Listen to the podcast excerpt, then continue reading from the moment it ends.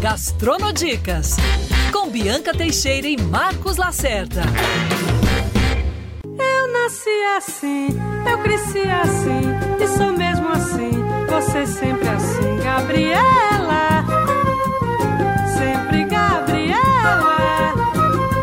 Mais um Gastronodicas no ar no podcast da Band News FM. Bianca Teixeira, tudo bem? Lacerda, tô pensando numa rede, Ah, tomando uma água de coco, Hum. com aquele ventinho batendo, porque. Quer passar uma tarde em Itapuã? Hoje o papo é Itapuã, mas ela é de Canavieira, está lá Sim. nasceu lá.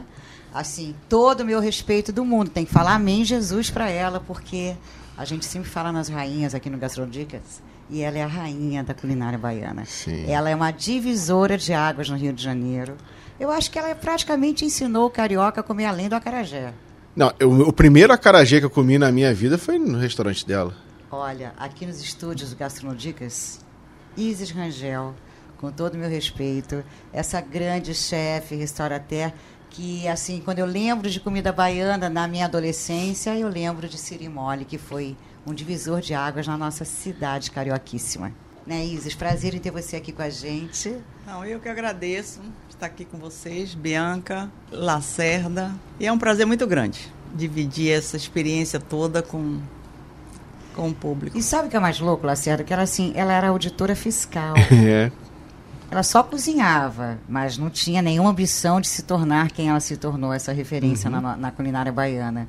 E a gente sempre fala de coisas improváveis, né? A Isis, ela para mim é um dos exemplos mais improváveis. Porque imagina, a auditora fiscal foi morar em Lima quando foi aprender a fazer acarajé. Porque ela vai contar isso pra gente, nem tinha internet. Ela aprendia Telefone. por uma ligação Dois telefônica, anos. que deve ter sido trocentas ligações até ela chegar Haja no ponto DDI? Conta pra gente, Isis, como é que tudo começou essa sua introdução direta na culinária, de verdade? Eu morei, fo morei em Lima por três anos e, e, e para gente que é baiano, tem muita dificuldade de passar sem uns produtos tipo farinha, azedendê, acarajé. Então isso faz parte do nosso dia a dia. E aí começou a saga para eu aprender a fazer o acarajé, que durou aproximadamente assim dois anos. Se ela demorou dois, vai demorar 50, né? porque quando eu vinha, minhas dúvidas todas eram tiradas durante as férias das minhas filhas. Eu voltava à Bahia e dizia, Baiana, o feijão não deu certo. O feijão eu tentei botar de molho para tirar a casca, mas não aconteceu. Aí ela dizia, você quebrou o feijão? Eu dizia, não, não quebrei. ah, então quebra. Aí eu voltava para Lima no final das férias, quebrava o feijão e aí dava certo. E tudo foi assim só tirava as dúvidas no final de ano, nas férias na Bahia. E no e as final. crianças iam ser as cobaias da É. Isis, né? E no final terminei voltando para o Rio e me aprimorando no acarajé, que até hoje eu faço com o maior prazer. Não, não é só a carajé, imagina, a muqueca da Isis é... a- Ui, ui, ui, ai, ai, ai, Ai, ai, ai, Lacerda. ai, ai, ai. Eu comi a muqueca também. Eu comi o acarajé e a muqueca. Não, e Ai, foi- ai, ai, total. Não, e, e quando você começou, que foi em Copacabana, né, o Cerimole, durante quase Foi. três décadas ele Exatamente. ficou por lá. Fiquei lá quase 30 anos. Eu tinha uma sócia, que era a Águida Pereira, e resolvemos abrir o, o, o restaurante baiano. E eu fiz um estágio para isso acontecer no, no restaurante do Leonel, que é meu- era meu amigo na época, Dono do Bargaço. dono do Bargaço, e que ele já faleceu, que Deus o tenha. E Bargaço também é um dos restaurantes mais importantes lá no E Salvador. ele me deu as dicas todas que eu precisava para poder abrir um restaurante. A ponto de, no final, quando o restaurante já estava pronto, eu virei para ele e disse: Leonel, o restaurante está pronto, mas eu sei fazer uma muqueca duas, um bobó, mas tudo ao mesmo tempo, aí não dá. Eu não sei como é que faz isso. Ele disse: então toma um avião e vem aqui na minha cozinha que você vai ver como é que eu trabalho. E eu fiz isso. Foi o último estágio que eu fiz na minha vida. Aí tomei o avião, fiquei na cozinha do Leonel três dias e vi. Aprendi como é que se faz um mise en place baiano. É, porque dias. mais francês do que essa mais francesa do que essa palavra não existe. Eu né? não sabia como era que fazia aquela, aquele, aquele preparamento todo para que saísse todos os pratos ao mesmo tempo no restaurante. Isso aí foi de grande ajuda. Organizar e... o coentro no potinho, a lagosta embaixo, a pimenta no outro potinho, o azeite de o dendê. leite de coco, os mariscos já separados no ponto de, de saírem. Então, isso tudo foi para mim uma novidade e muito útil, né? Até hoje eu me sirvo como todo cozinheiro, Aham. sabe? Que isso é, é a coisa mais importante numa cozinha, é essa mise en place. Porque se não tiver feita conforme o cardápio solicita, os pratos, você o serviço no salão vai ser prejudicado e você não consegue realizar as suas tarefas na cozinha. Tem que estar tudo organizado de maneira que a demanda seja atendida. E esses- essas três décadas, porque assim, você não esperava se tornar uma restaurateur, quanto mais uma chefe de cozinha. Você recebeu muita gente bacana lá. Era um restaurante que eu me lembro pequeno, né, 40 lugares, mas que dia rodar, porque Copacabana também ainda tem a parte, né, De tem um hotéis, turismo, de- né, muitos turistas na cidade. E acho que você era, uma, era uma, uma coisa baiana que deu muito certo no Rio de Janeiro, que o turista também adotou. E por lá, o nosso saudoso João Baldo, sei que era um frequentador. Dias Gomes. é, Mick Jagger, né? Dias Gomes. E, e E, o você- próprio Jorge Amado teve lá, o Dias é? Gomes. No início do restaurante tem uma história curiosa. No início do restaurante, a, eu ainda estava engateando quando minha sócia falou para mim: Isis, o Dias Gomes vai para a Academia Brasileira de Letras. Por que, que você não liga para ele? Dias Gomes é baiano, né? Uhum. Por que, que você não liga para ele? E eu disse: Ah, é agora mesmo, vamos procurar o telefone dele. Aí liguei para ele e o Dias, muito solícito, muito amigo. Eu disse: Dias, eu ah, expliquei tudo direitinho. Tem um restaurante aqui em Copacabana, abri agora. Queria que você trouxesse os velhinhos da academia para almoçarem aqui. Ele riu muito e disse: Ó, Isis, os velhinhos eu não posso levar, não. Mas depois eu falo com você. E aí ele fez isso. Depois ele falou comigo e disse o seguinte: o Jorge Amado, é, o Jorge Amado estava entrando na academia.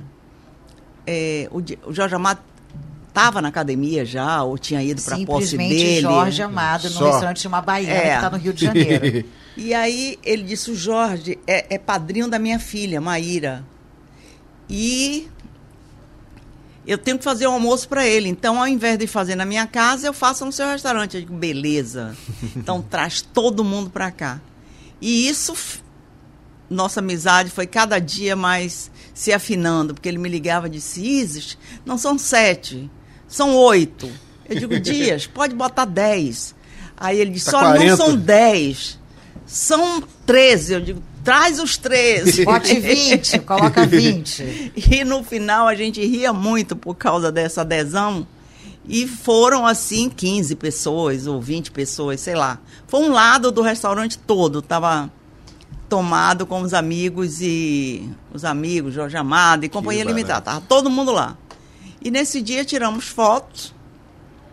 E uma dessas fotos eu levei e saiu na no Suan, Nossa.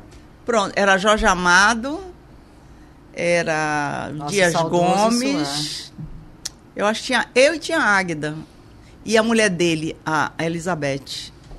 Bernadette. E aí pronto. O que o restaurante gastou naquelas mesas, eu faturei no outro dia o dobro. Foi um negócio assim maravilhoso. Foi um negócio assim que a gente riu depois muito. Eu e o Dias Gomes, ele ficou meu amigo assim do peito. Agora, e o que, que você. É, a carajé era mais vendido, a sua muqueca? Qual era a coisa mais. Porque, assim, carioca gostar de comida baiana, É. porque a gente tem um clima tão tropical quanto a Bahia, o Rio de Janeiro. Uhum. Mas você realmente ensinou a gente a comer, porque eu me lembro que na época tinha muita baiana vendendo, tinha um restaurante que também tinha comida As baiana, barracas baianas. Oxalá. Oxalá Né? tinha. E que eu, eu já fui- tinha ido muito lá. E o que me incomodava muito lá no Oxalá é por, por ser uma, uma cantina, era na Cinelândia, ele tinha muita gente atrás. espe- Sábado, não, sextas. Eu ia lá sexta-feira, era o dia da comida baiana. E nisso era muita, muita procura. Uhum. E, e aquela lanchonete pequenininha enchia e as pessoas ficavam em cima de você para tomar o seu lugar. Você sentava no balcão para comer, né? O prato vinha do garçom para o balcão para você, você comia e saía. Aquilo me dava um certo agonia, né? Eu não sei comer assim com tanta pressa. Eu sou baiana, eu tenho que comer com calma. Até porque essa comida não é rápida de fazer, Não é né? Uma Não. boa muqueca, um É. bom acarajé, uma boa casquinha. tem que degustar, né? Então não dava para mim. E por causa disso, eu resolvi abrir o restaurante, uma das razões. Agora, quando você pensou em abrir o restaurante, inicialmente a proposta era um restaurante de 150 lugares de cara. Nunca teve a experiência de 150 lugares. Pois é, é o que ele queria, esse meu amigo baiano. Não, porque ele já tinha um nome, ele era famoso em Salvador, muito famoso, né? O restaurante dele já estava em outros lugares, eu acho que menos no Rio. Mas ele já tinha em São Paulo. O Leonel viajava muito, ele fazia cruzeiro. Os navios convidavam ele para fazer esse, essa mesma comida a bordo. Esses, esses navios grandes Cruzeiros, né? cruzeiro. Então ele era uma pessoa assim muito cobiçada e agradabilíssimo, porque é um contador de histórias de primeira categoria também. Agora você não sabe. Essa moça, depois ela transformou, depois que quase três décadas de cirimole, tá? Uhum. E eu estava curiosa para saber que teve a história de um carrinho cirimole. Ah, Que era um terminei. cirimole itinerante. É. Né? Ele podia parar em qualquer lugar, em qualquer esquina, em qualquer, qualquer tempo. Era um trailer. E era um sucesso Era também, um sucesso. né? E eu levei, eu comprei um trailer. Acabei o restaurante e resolvi comprar um trailer. Aí fui. Aonde era o trailer? O trailer era Itinerante. itinerante, ele ia para feiras, ele ia para praças, mas poxa, não era para mim não. Era muito trabalhoso. E Isis, você E- não largou as panelas, né? Você não, continuou. aí continuei lá, me divertia muito, porque tinha muito evento no Rio de Janeiro nessa época. Então a gente sempre estava nas praças fazendo fazendo festa. E isso era, era muito agradável, mas é um trabalho insano. Trailer não é mole, não. Porque você tem que preparar antes e lá dentro, naquele espaço minúsculo, você tem que se virar. Se vira nos 30. Nos 30 e nos descer. 3 metros, nos 30 minutos. Descer aquele negócio, mandei fazer um banquinho para me ajudar na descida. Mas eu tava vendo a hora de cair ali. Aí desisti do trailer. E você não E teve abri. vontade de ter um catering, um buffet? Não, Cirimole? eu- não. Porque ia ser um sucesso nesse E- Rio de Janeiro. Eu faço, Rodar. eu faço muito evento em casa de cliente. Então eles me ligam, eu vou para casa deles, levo tudo e faço. É, porque você não tem cara de que vai abandonar esse Não. fogão tão cedo, esquece. Não, eu faço, faço muito. Agora, com esse negócio da pandemia, que deu uma, uma parada e agora está retomando. E Acho eu que tenho sábado- sorte, porque eu moro perto de um- do restaurante dela, Uhum. que é junto com a filha. O nome já. é- Aliás, não, Ah, são nomes espetacular. Cirimole. É. E esse é o Sabores de Gabriela. Que tem a ver com a novela? Não, tem a ver com Jorge Amado. O nome foi tirado do livro porque a Gabriela era uma pessoa que era expert na cozinha também. Ela fazia aqueles pratos de Jorge Amado, fazia uma muqueca como ninguém, no seu nascibe, né? Então, foi em, em homenagem a ele e a ela que nós botamos o nome. E, to- e é e engraçado que você carrega isso, né? Tudo seu é, É. muito intimista. O Cirimole era um restaurante intimista, É. pequenininho. Gabriela. O Sabores de Gabriela, ele é intimista também, é pequeno. E o carioca continua comendo essa comida, ó, feliz Sim. da vida. Porque todo mundo, às vezes, a gente estava falando sobre isso. O azeite de dendê Ele, ele a princípio, para quem nunca experimentou a comida baiana, às vezes não experimentou, azeite entendeu aquele aroma muito forte. E tem muitas baianas que vendem, eu sei que tem uma na. Cobal, aqui né, de- do Maitá, aqui de Botafogo. E as baianas ficam ali. Mas aquele cheiro é forte, mas é o que a Isa estava falando. A comida, não, eu perguntei, tudo tem dedê? Tem dedê, leite de coco e pimenta. Mas para uma boa chefe como Isa Rangel, a, a, a dose, é a, a medida certa faz toda a diferença. Faz né? toda a diferença, principalmente com leite de coco, que é o branquinho da história, mas ele, por ser branquinho, você bota sem pena, nem dor nem piedade. Mas a gordura ali no leite de coco é muito forte. Então, muitas vezes, esses, esse. Eu já não ralo mais coco, né? Diga-se de passagem que isso, essa história já passou. Os- os- o coco de garrafa, ele é perfeito para fazer os meus pratos. Então, eu não tenho a menor vergonha de dizer isso. Porque não dá para ralar coco hoje em dia.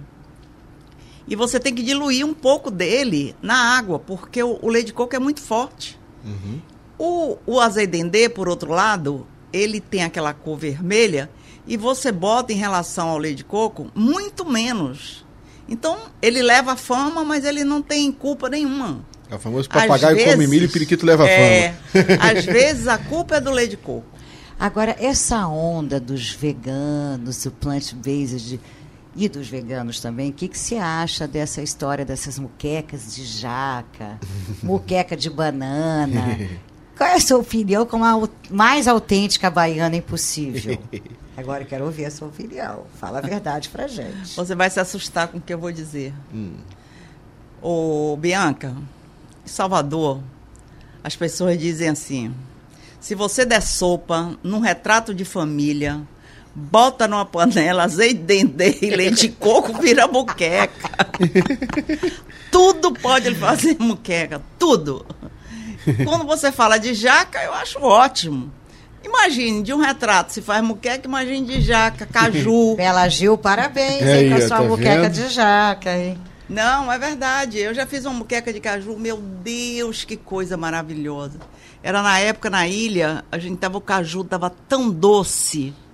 E era caju demais. E nós inventamos. Vamos fazer uma muqueca de. Olha, eu nunca comi uma coisa tão deliciosa na minha vida, porque o doce do caju com o, o salgado da muqueca, do leite de coco, de tudo, pô, vir aquela muqueca E caju é tão único, né? Pois Aquele é. sabor. Vejo que no Gás Uma de Douro tem aquela maravilha, feijoada, uma que ao invés maravilha, de uma laranja, maravilha. eles colocam, eles Caju. aconselham rodela de Caju. caju. Não tem problema nenhum, você pode fazer muqueca do que você quiser. Agora, por favor, evite os retratos de família. Guarde, guarde. Não faça uma É. muqueca dele, por favor. Isso, você falou do azeite de dendê, do leite de coco Hum. e falta pimenta. Pimenta. Quente ou frio? Olha, a pimenta, no meu caso, ela vai à mesa para você botar. Você é que vai escolher se você quer quente ou se você quer frio. Porque o baiano, pro baiano, sempre tem que ser quente.